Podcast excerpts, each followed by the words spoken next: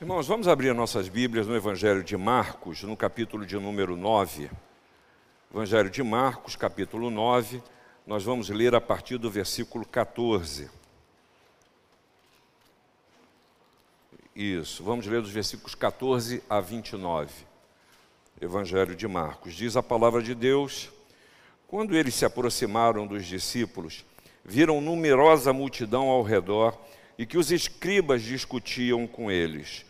E logo toda a multidão, ao ver Jesus, tomada de surpresa, correu para ele e o saudava. Então ele interpelou os escribas: Que é que discutíeis com eles? E um dentre a multidão respondeu: Mestre, trouxe-te o meu filho, possesso de um espírito imundo, e este, onde quer que o apanha, lança-o por terra, e ele espuma, rilha os dentes e vai definhando. Roguei a teus discípulos que o expelissem, e eles não puderam. Então Jesus lhe disse: Ó oh, geração incrédula, até quando estarei convosco? Até quando vos sofrerei? Trazei-mo. E trouxeram-lhe.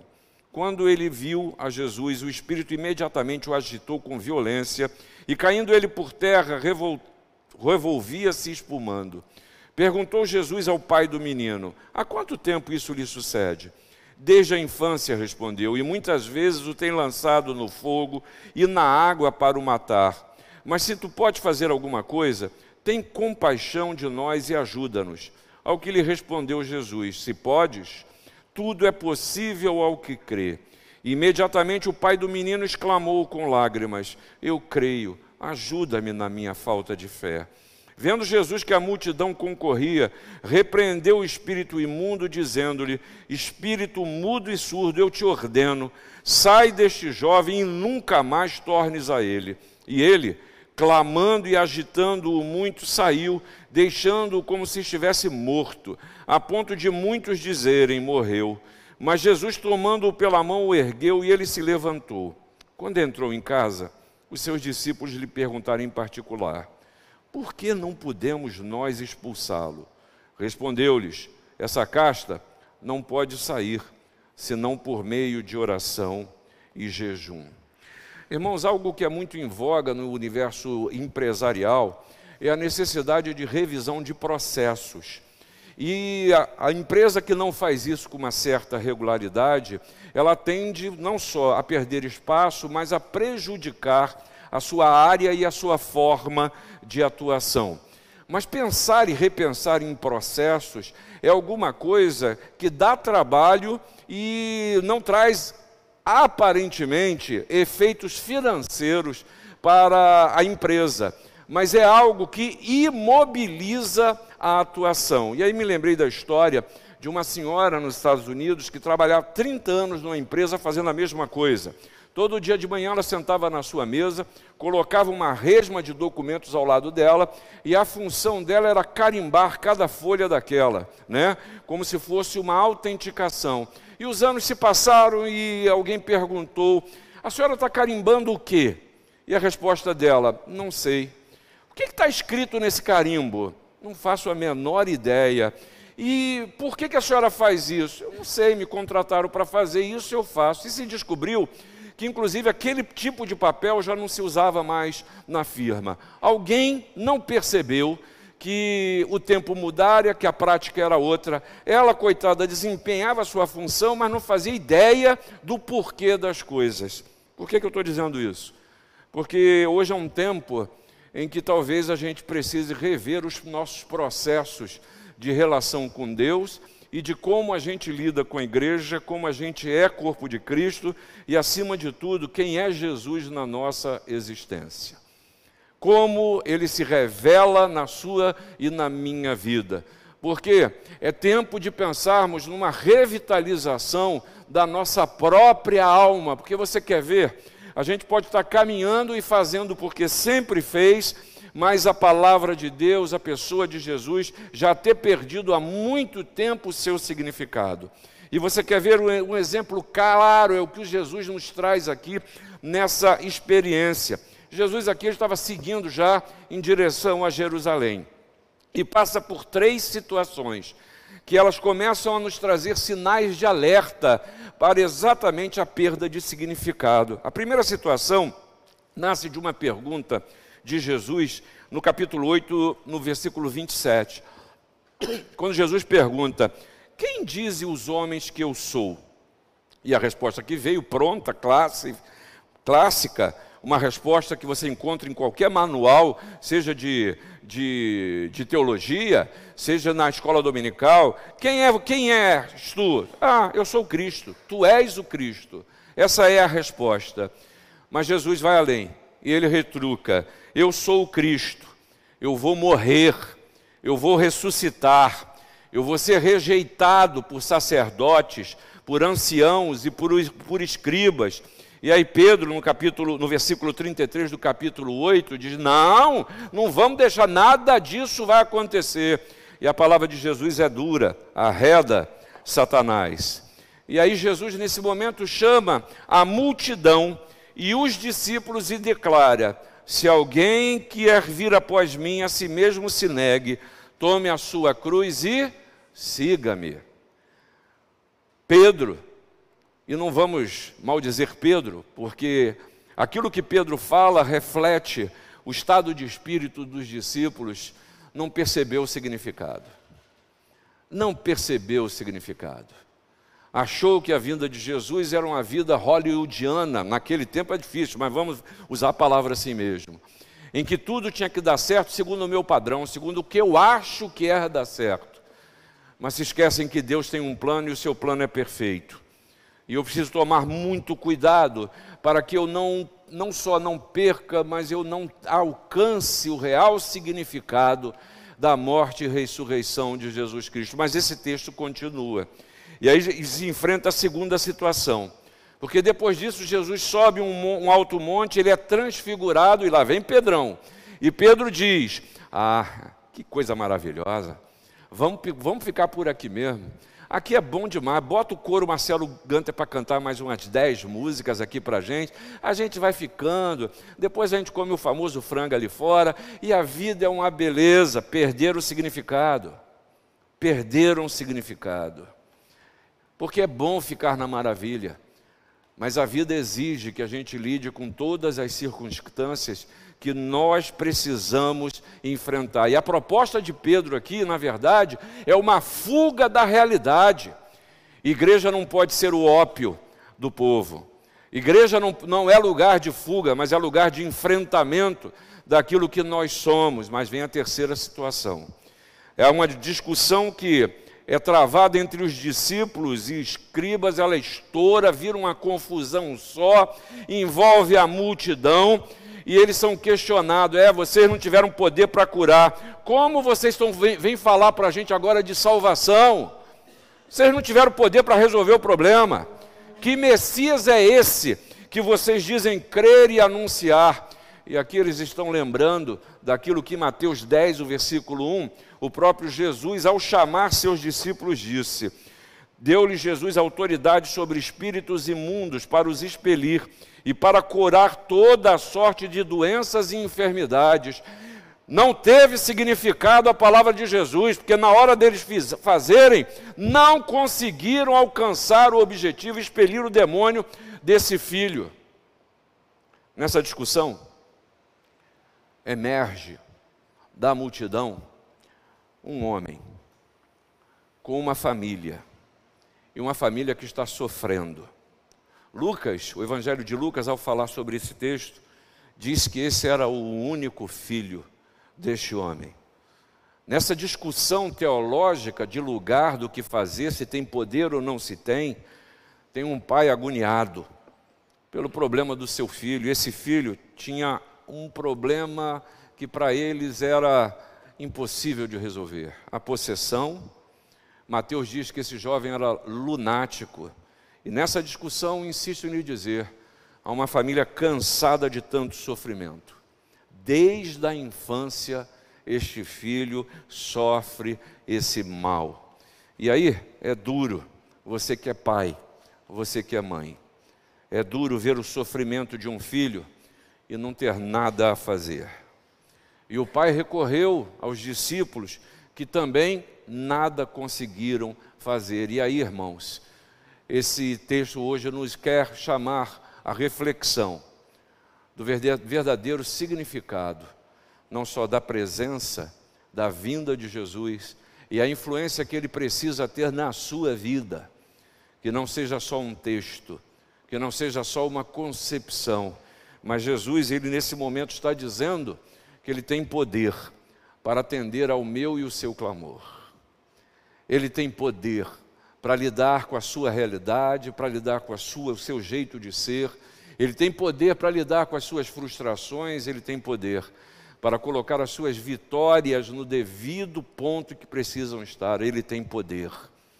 E a primeira coisa que nós vemos aqui é que o verdadeiro sentido da salvação em Jesus Cristo, ela precisa ser o tempo inteiro pensada, resgatada, centralizada em nossa vida, porque há muita gente preocupada com religião, em explicar religião, em escolher religião, mas a necessidade que trazem no interior da alma não vem suprida, porque estão buscando em lugares equivocados ou, quem sabe, da maneira equivocada. Há pessoas que adoram discorrer sobre questões religiosas, mas têm a sua própria vida em frangalhos. Tornaram a mensagem de vida de Jesus em um mero discurso religioso, em convencimento intelectual. E, por favor, eu não estou rejeitando a intelectualidade de forma nenhuma, porque nós precisamos conhecer a verdade da palavra de Deus, mas cuidado para que isso não se torne pura e simplesmente cultura adquirida. Sabe, irmãos, em nosso tempo, eh, tendo em vista o processo de descristianização do mundo, a mensagem de Jesus ela precisa ser transmitida, ela precisa ser revista, ela precisa ser vivida, ela precisa ser aprofundada, ela precisa ser revalorizada da, na vida de muitos que pertencem à igreja, muitos que já foram batizados, muitos que estão na igreja dominicalmente, mas talvez possam estar desaquecidos por uma vida que só repete processos, mas que não experimenta a novidade de vida que Jesus veio trazer. Veja só o que ele disse: Eu serei morto e ressuscitarei, trarei salvação ofereço salvação. Eu vim para salvar e para curar. E Paulo, percebendo isso com clareza, disse aos Efésios: Ele vos deu vida, estando vós mortos nos vossos delitos e pecados, nos quais andastes outrora, segundo o curso deste mundo, segundo as inclinações da nossa carne, fazendo a vontade da carne e dos pensamentos, e éramos, por natureza, filhos da ira, como também os demais. O Senhor está nos convidando a examinarmos a nós mesmos e pensarmos quem é Jesus na sua vida. A definição teológica, por favor, deixe de lado nessa hora. Que diferença ele faz na sua caminhada? Veja, que discussão vazia, sem sentido, que estava havendo entre os discípulos e, e os escribas. Estavam querendo saber quem era o maior, qual era o lugar de adoração, se podiam curar ou não podiam curar, se o poder delegado de Jesus ele era objetivo ou não era objetivo.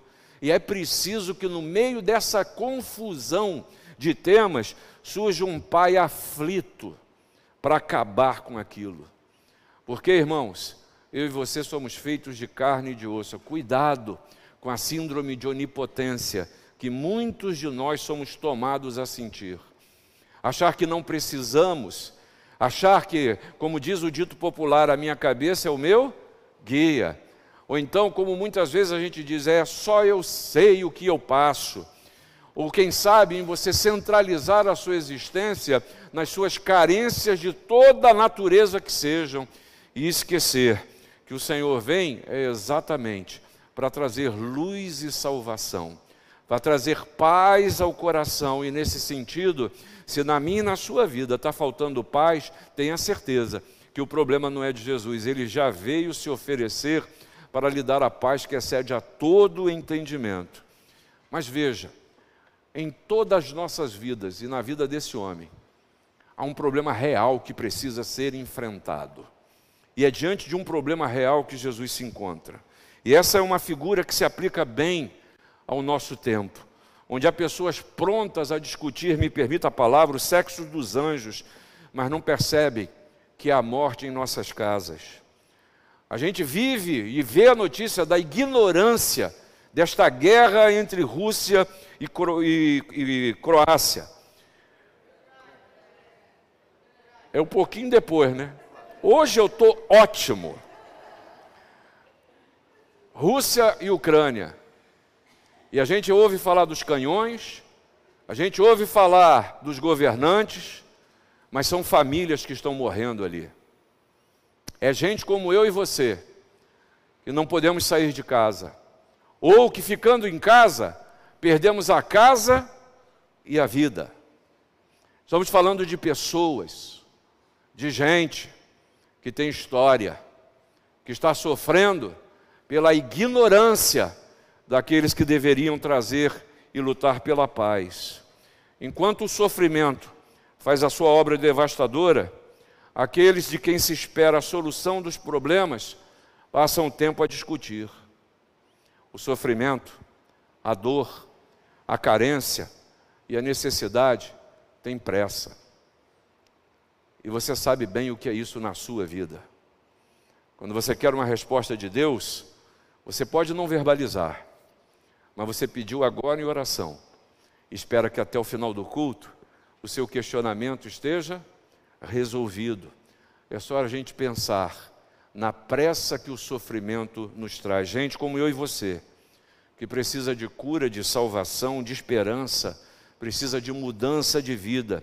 Gente que quer ver a bênção de Deus na sua casa, gente que tem a família destroçada, gente cujos filhos fizeram opções na vida que os destruiu ou os tem destruído. Gente que está vendo impossibilidade e quer simplesmente ter a bênção que outros têm.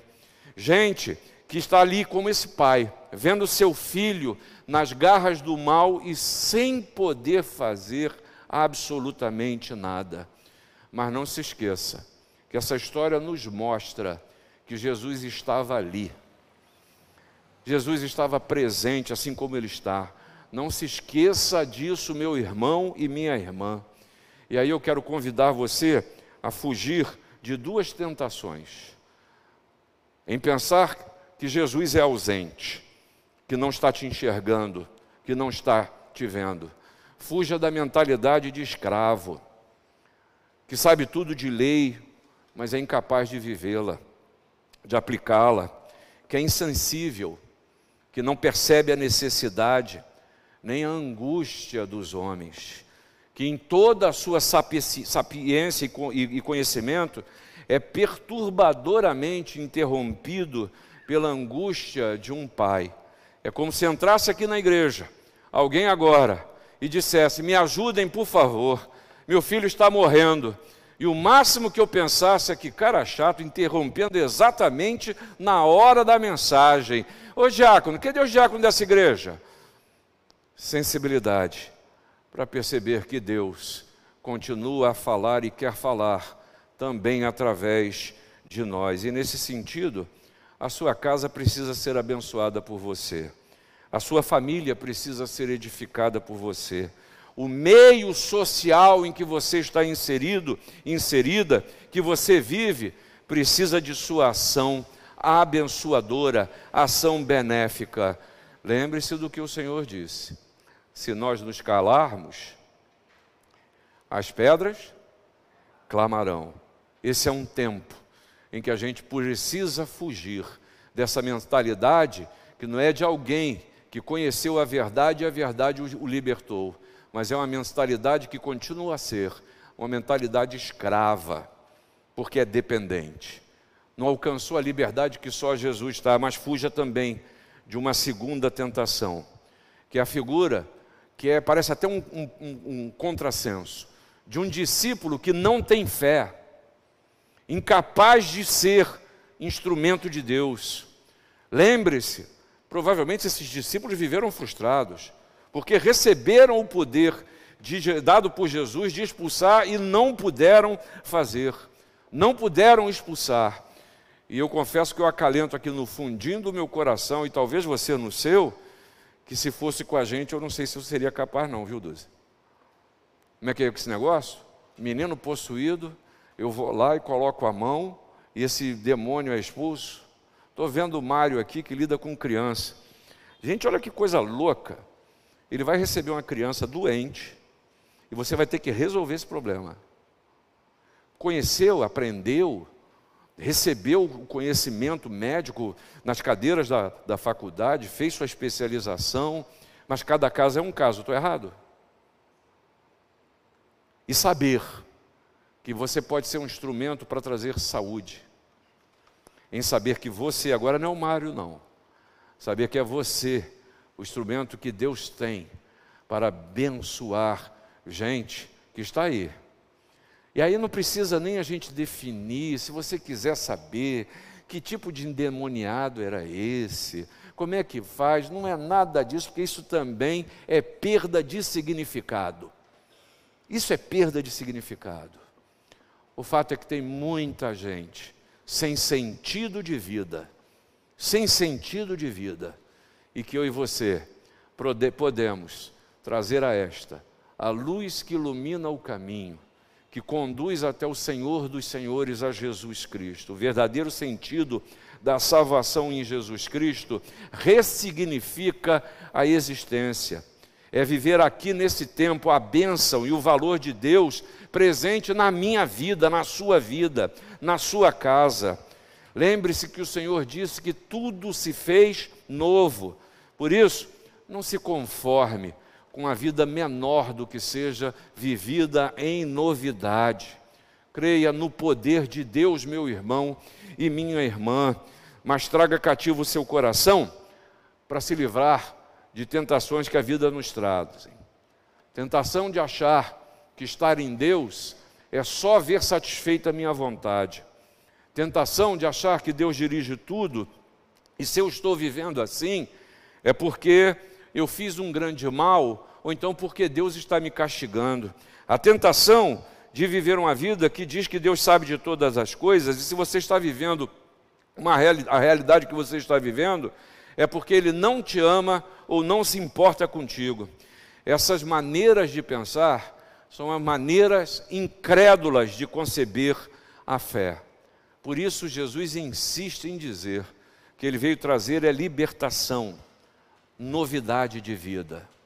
Ah, é preciso ressignificar quem é Jesus na minha e na sua existência, porque ele nos mostra aqui também exatamente o poder libertador da fé.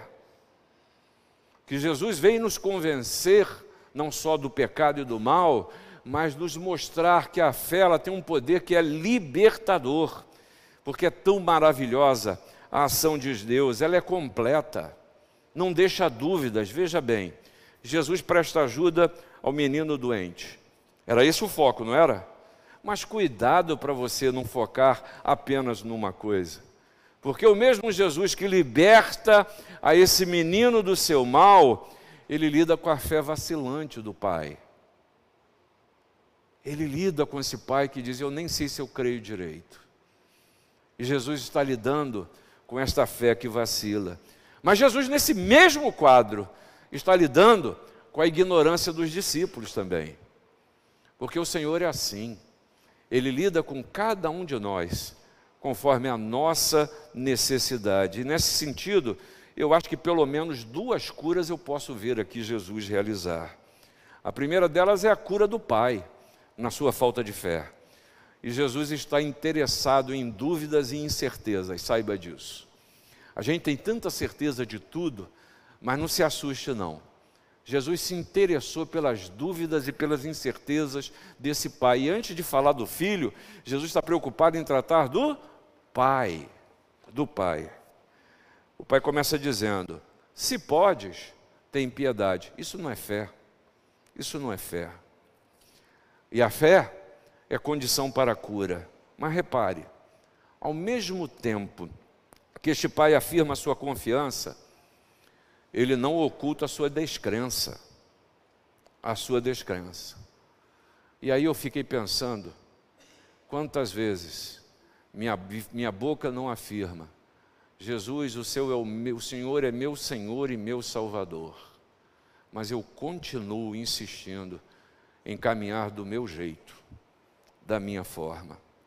Quantas vezes as minhas lágrimas não descem e eu digo: Senhor, eu sou incapaz, muda a minha sorte, mas aqui no meu íntimo eu continuo a declarar: não tem jeito.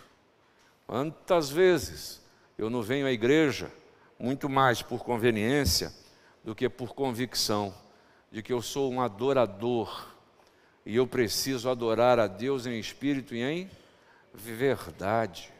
E em verdade. Raulison diz: isso não significa que com fé a pessoa pode fazer o que quiser, mas isso significa que o homem que tem fé não estabelece limites para o poder de Deus. Para o poder de Deus.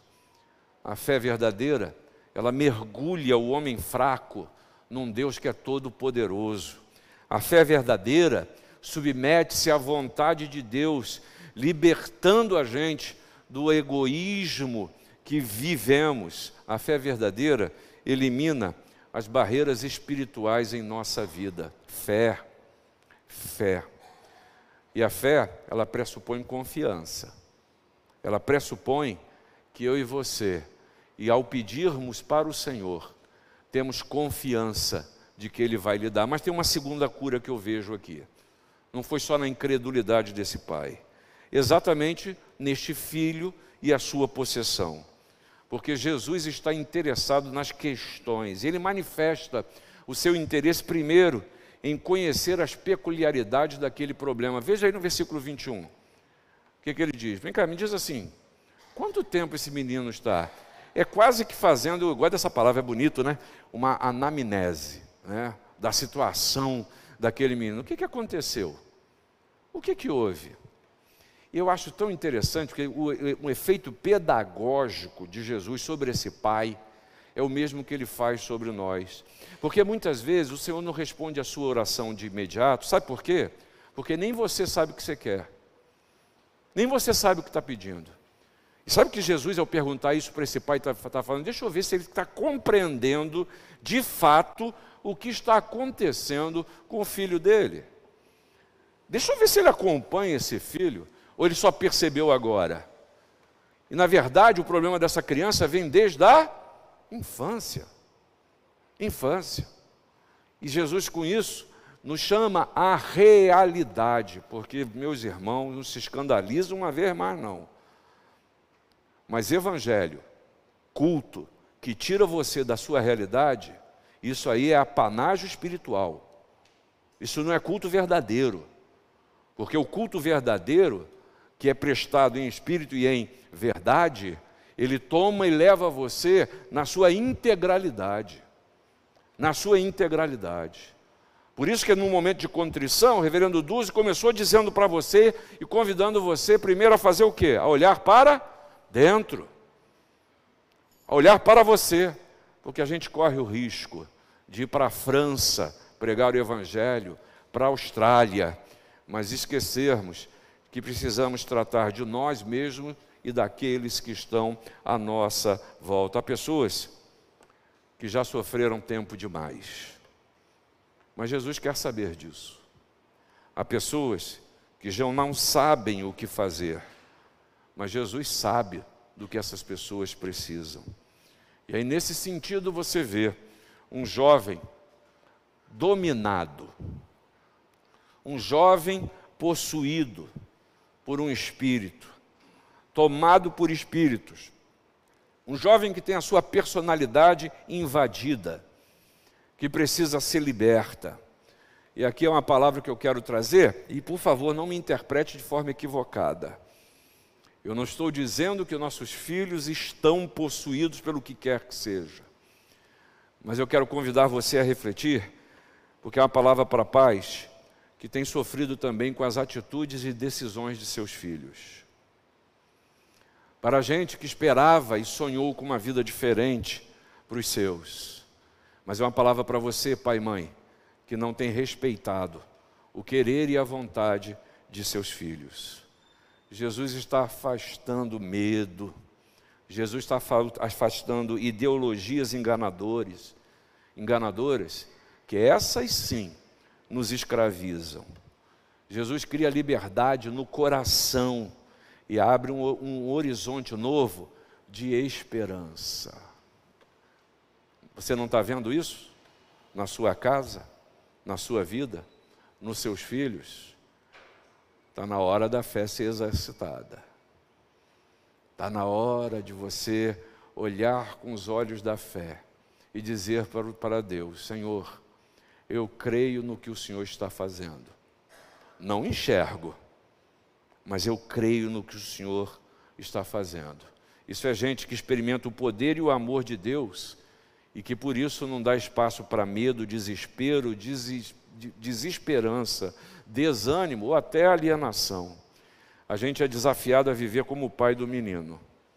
Diz o versículo 24 que imediatamente o pai do menino exclamou com lágrimas, envolvido em todas as suas emoções, mostrando que aquilo estava sendo duro demais para ele, insuportável. E esse pai diz: Eu creio, ajuda-me na minha falta de fé. Ajuda-me na minha falta de fé.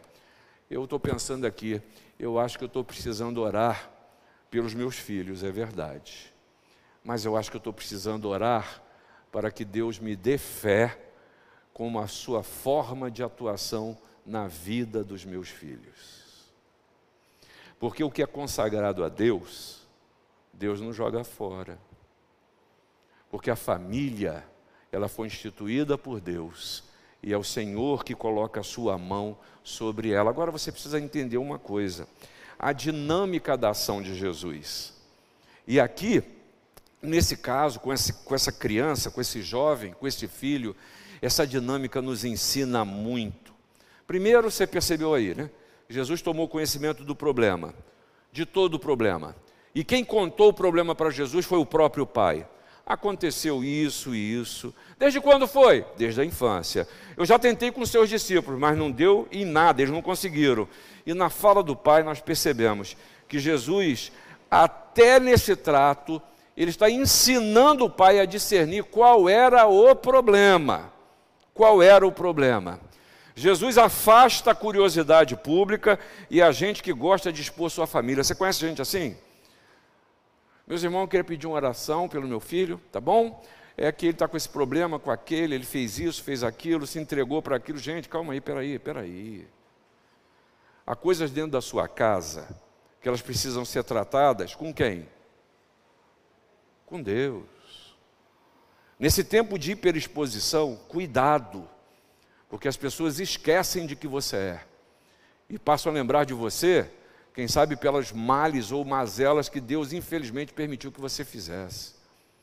Cuidado para você não estar tá deixando mancha na, na vida das pessoas e travestida de uma suposta espiritualidade.